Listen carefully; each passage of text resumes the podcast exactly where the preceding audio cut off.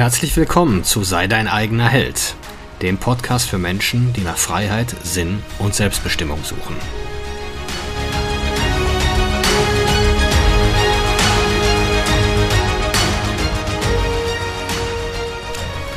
Mein Name ist Marcel Manten, ich bin Familienvater und Unternehmer und in diesem Podcast möchte ich die Erkenntnisse und Lektionen mit euch teilen, die mich das Leben auf meinem Weg bisher gelehrt hat. Hallo und herzlich willkommen zur heutigen Episode. Heute geht es um das Thema Selbstliebe. Also das ist ja gerade so ein, ja, so ein geflügelter Begriff geworden in den letzten Jahren, so in der Self-Help-Szene, auch sehr spirituell angehaucht. Und damit, ja, und wir sollen, die Lösung aller Probleme liegt wohl darin, dass wir uns alle mehr lieben sollten und müssten.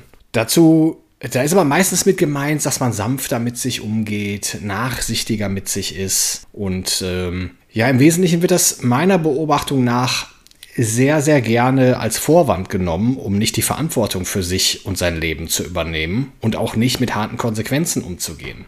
Aber bevor wir jetzt da näher drauf eingehen, möchte ich da erst nochmal den Begriff an sich etwas aufdröseln. Und zwar gibt es mehrere Selbst und es gibt nur eine Liebe. Also über Selbstliebe zu sprechen, ist eigentlich völlig überflüssig, wenn man das Konzept der universellen Liebe ähm, verstanden hat. Vielleicht sogar auch mal erfahren hat. Aber ich gehe zuerst mal auf die verschiedenen Selbst ein. Denn davon gibt es meiner Meinung nach vier.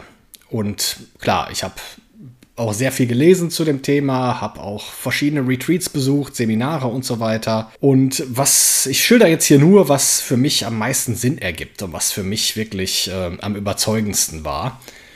Und das erste Selbst oder die ersten beiden Selbst, die wir täglich erfahren oder mit denen wir eigentlich täglich Umgang pflegen, ist einmal das kindliche Selbst und das elterliche Selbst.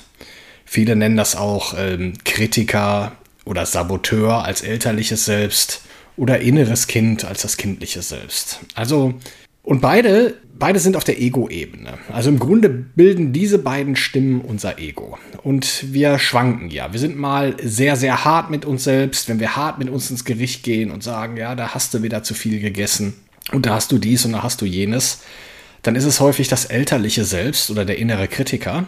Und äh, alles, was dich zu einer kurzfristigen Bedürfnisbefriedigung verleitet, sei es das zusätzliche Stück Kuchen, ähm, die Netflix, weitere Folge deiner Netflix-Serie, die du eigentlich gar nicht gucken wolltest. Einmal immer die Stimme, die dir sagt, ach komm, ne, gönn dir doch mal und lass doch mal gut sein und lass doch mal los und du hast es dir ja verdient. Das ist das kindliche Selbst. Und diese beiden Stimmen stehen permanent in Konflikt zueinander und machen auch den überwiegenden Teil des inneren Dialogs aus, in dem wir uns befinden.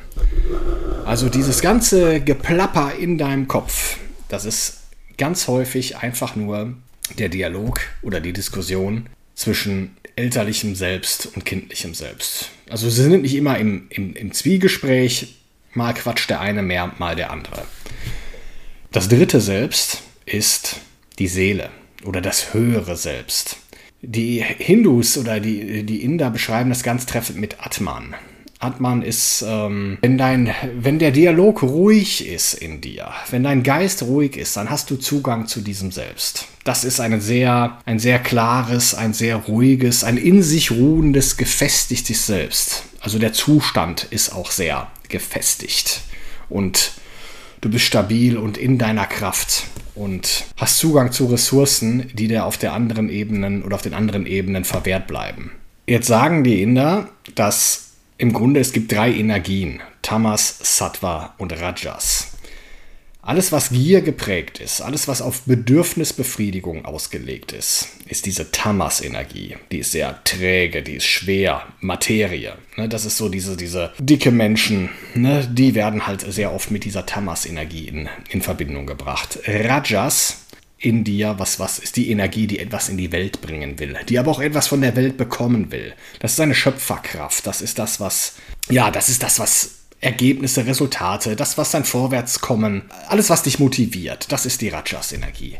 Sattva ist eine, ja, ist klar, rein, diffus. Und im Grunde entsteht Sattva nur über Rajas. Also du kommst nicht von Tamas in den Sattva-Zustand, sondern musst über diesen Rajas-Zustand gehen. Und wenn du diesen sattwischen Geist hast, dann reflektiert sich in dir die universelle Liebe, das Bewusstsein, das Grenzenlose, das Absolute, Wahre, das Unveränderliche. Das nennen die in der Brahman. Und den Begriff hast du bestimmt schon mal gehört. Ist alles, ist Brahman. Ohne Brahman kann nichts existieren. Du musst dir das so vorstellen, die Welle ist der Ozean, aber der Ozean ist nicht die Welle.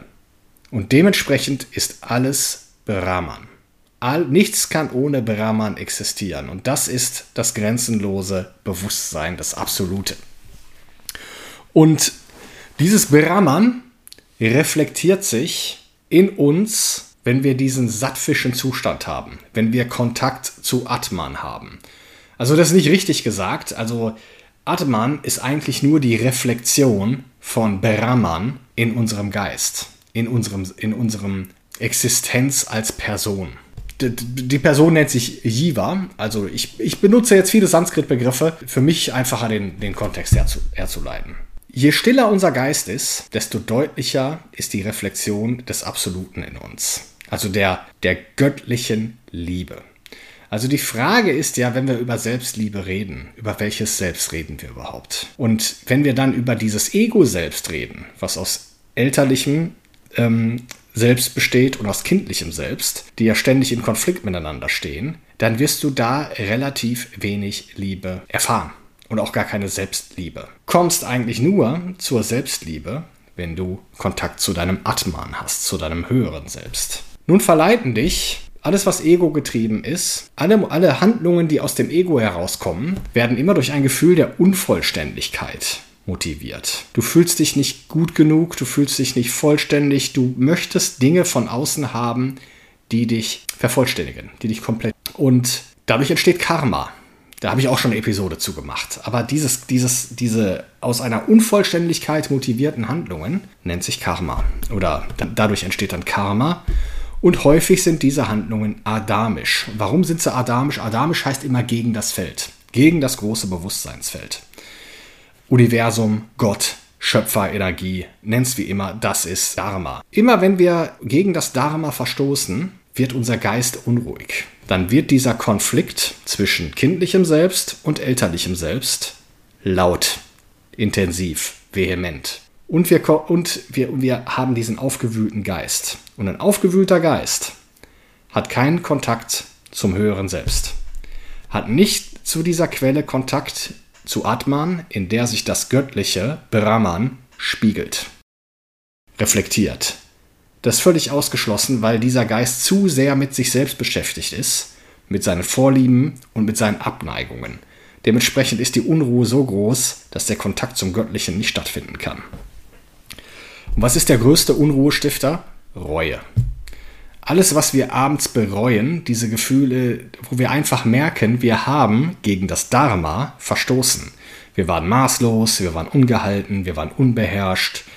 Wir haben einfach Dinge getan, die uns nicht gut tun. Da ist durch diesen Kontakt, den wir immer zum Göttlichen haben, über dieses höhere Selbst zu Brahman, haben wir immer die Stimme in uns und das intuitive Wissen in uns, was gut ist für uns und was richtig ist und was nicht richtig ist. Leider sind wir aber jetzt zu sehr, wenn wir über diese propagierte Form der Selbstliebe reden, immer damit zu beschäftigt, das zu entschuldigen, was unser kindliches Selbst angerichtet hat. Wir gehen eigentlich dann eher in die Rolle des Trösters. Wir nehmen so die, ja, wir nehmen die Rolle ein, die eigentlich konträr ist zum elterlichen Selbst. Wir sind da nicht der Ankläger, sondern der Beschützer des Kindes. Die Rolle ist wichtig, die sollte auch, die sollte auch da sein, nur darf sie nicht übertrieben werden. Und manchmal weißt du auch gar nicht, welche Stimme gerade am Werke ist oder gerade redet. Dir zu sagen, lass auch mal ein bisschen ruhiger angehen, das kann einerseits das Kind dir erzählen, weil es keinen Bock hat, irgendwas zu tun.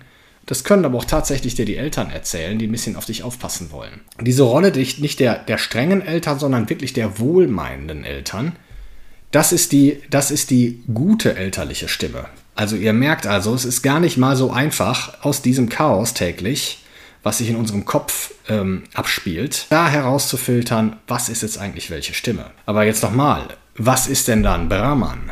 Was ist, was ist die reine Existenz? Das ist der unbeteiligte Zeuge des Ganzen. Ihr seht also, das, was sich in euch abspielt, wird ja immer von irgendwas beobachtet, was immer unveränderlich ist. Also wenn ihr euch mal zurück ähm, versetzt in eure Kindheit, ihr erinnert euch an eine Situation, wo ihr wirklich verzweifelt wart, nach euren Eltern geschrien habt, dann ist, war aber trotzdem die, der Beobachter da, und das ist reine Existenz, das ist Sein, was gesehen hat und euch beobachtet hat, wie ihr weint. Also ein Teil von euch, ja, das ist nicht richtig, dass es ein Teil von euch ist, aber das, was nicht identifiziert ist, mit Gefühlen, mit Emotionen, mit mit Gedanken, das ist das eigentliche, authentische, echte Selbst. Und auf der Ebene sind wir alle eins. Auf der Ebene sind wir alle verbunden. Wir sind alle einzelne Individuen und Persönlichkeiten. Auf der Ego-Verstandesebene, wo diese verschiedenen Selbst miteinander äh, diskutieren und ihre Konflikte austragen, was von dem wir ja fälschlicherweise glauben, dass wir es sind, dabei sind wir eigentlich der komplett unbeteiligte Zeuge. Die Instanz, die einfach nur ihr Licht darauf scheint, sodass dieses Schauspiel stattfinden kann. Das ist Bewusstsein, das ist Existenz.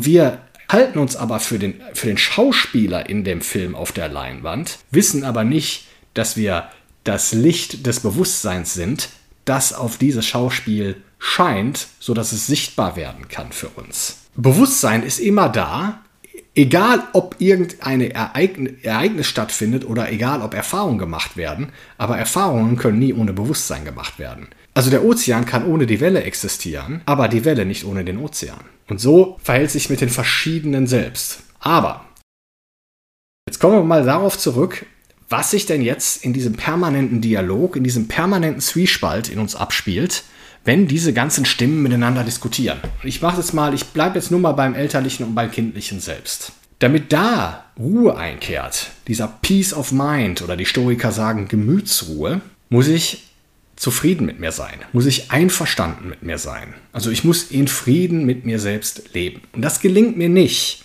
wenn ich mir vorplapper, wie sehr ich mich liebe und dass ich mal nicht so streng mit mir sein soll, sondern das tue ich, indem ich Dinge tue, die gut für mich sind, indem ich in mich selbst investiere. Und nicht umsonst hat der liebe Gott Dopamin und Endorphin erfunden.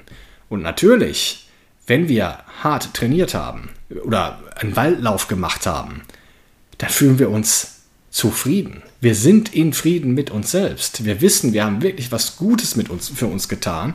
Und deswegen fließen Endorphine und Dopamin. Die fließen auch, oder die schüttet der Körper auch aus, wenn du als Mann deine Ladung in irgendein Taschentuch geschossen hast oder wenn du dir eine Tüte Chips rein oder Tafel Schokolade reingehauen hast und dabei einen tollen Film gesehen hast, dann denkst du auch, boah, was ein toller Abend, ich war prima entertained. Aber das ist falsches Dopamin. Das ist kein Dopamin, was du dir verdient hast, indem du in dich selbst investiert hast, sondern das ist einfach nur Dopamin, was du dir durch Sedierung, durch Betäubung und durch Flucht als Illusion verkauft hast, toller Typ bist. Ich meine, Männer, die Pornos gucken, was erzählen die sich selbst? Die sind der Meinung, die wären geile Typen. Und die könnten diese Frauen tatsächlich haben, die sie da im Fernsehen in Aktion sehen. Dabei ist es nicht der Fall. Wenn du allerdings als Mann, als Single-Mann ausgehst und du nimmst dir vor, ich spreche heute jede schöne Frau in dem Laden an, und selbst wenn dich jede Frau abblitzen lässt und zum Teufel jagt, wirst du dich danach besser fühlen,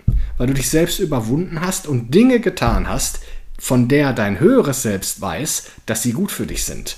Und deswegen wird dann echtes Dopamin ausgeschüttet und flutet dein System. Unabhängig vom Resultat. Du bekommst die Belohnung für das, was du getan hast. Du bekommst die Belohnung für deine Aktion. Nicht für das Resultat, dass dir die Frau deine Nummer gegeben hat oder mit dir nach Hause gegangen ist. Nicht dafür, sondern nur für das, was du getan hast. Und da sind wir wieder beim Karma. Karma heißt Handlung. Karma wird gerne so uns um die Ohren geworfen. Ja, Karma heißt, äh, ähm, wer Gutes tut, bekommt Gutes und wer Schlechtes tut, jein. Das Karma-Feld ist völlig unpersönlich. Das hält kein, das hält kein Buch. Aber ein Karma hat, Karma, jede Handlung, das sagen die Inder, hat ein sichtbares und ein unsichtbares Resultat. Das Sichtbare, das siehst du früher oder später, ne? wenn du jetzt zum Beispiel äh, jeden Tag zwei Tafeln Schokolade isst, ist das sichtbare Resultat über eine gewisse Zeit gesehen, dass du dramatisch an Gewicht verlierst.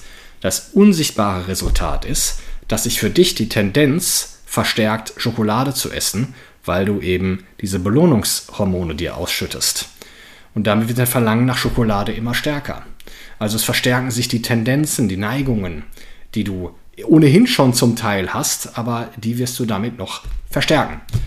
Also, wir kultivieren Selbstliebe, indem wir erstmal Dinge lassen, die wir bereuen würden und Dinge tun, die uns zeigen, dass wir uns selbst wertvoll sind, die deinem höheren Selbst zeigen, dass du gut auf dich aufpasst. Und zur Belohnung gibt dir dein höheres Selbst ein besseres Gefühl über dich selbst auf der Ebene elterliches Selbst, kindliches Selbst.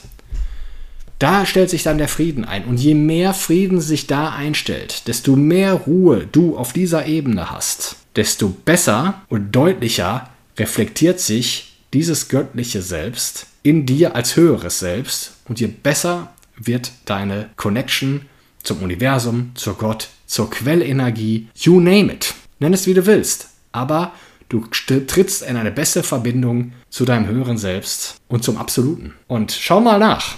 Oder überleg dir doch heute nochmal, was kannst du tun oder was müsstest du tun, um diesen permanenten Dialog, dieses permanente Geschnatter in deinem Kopf zu befrieden. Was will dir da jemand sagen? Oder was, welche Stimmen davon willst du nicht hören? Auf welche Stimme hörst du zu viel? Auf welche Stimme hörst du zu wenig? Und was müsstest du tun, damit diese Stimmen leiser werden? Das war eine spannende Frage zum Abschluss. Hört euch gerne meine Episode über die Ayahuasca-Zeremonie ein an. Da habe ich für mich einfach diese komplette Bestätigung bekommen, dass es so ist. Das soll es jetzt gewesen sein. Danke fürs Zuhören. Also, Dankeschön. Wiederhören.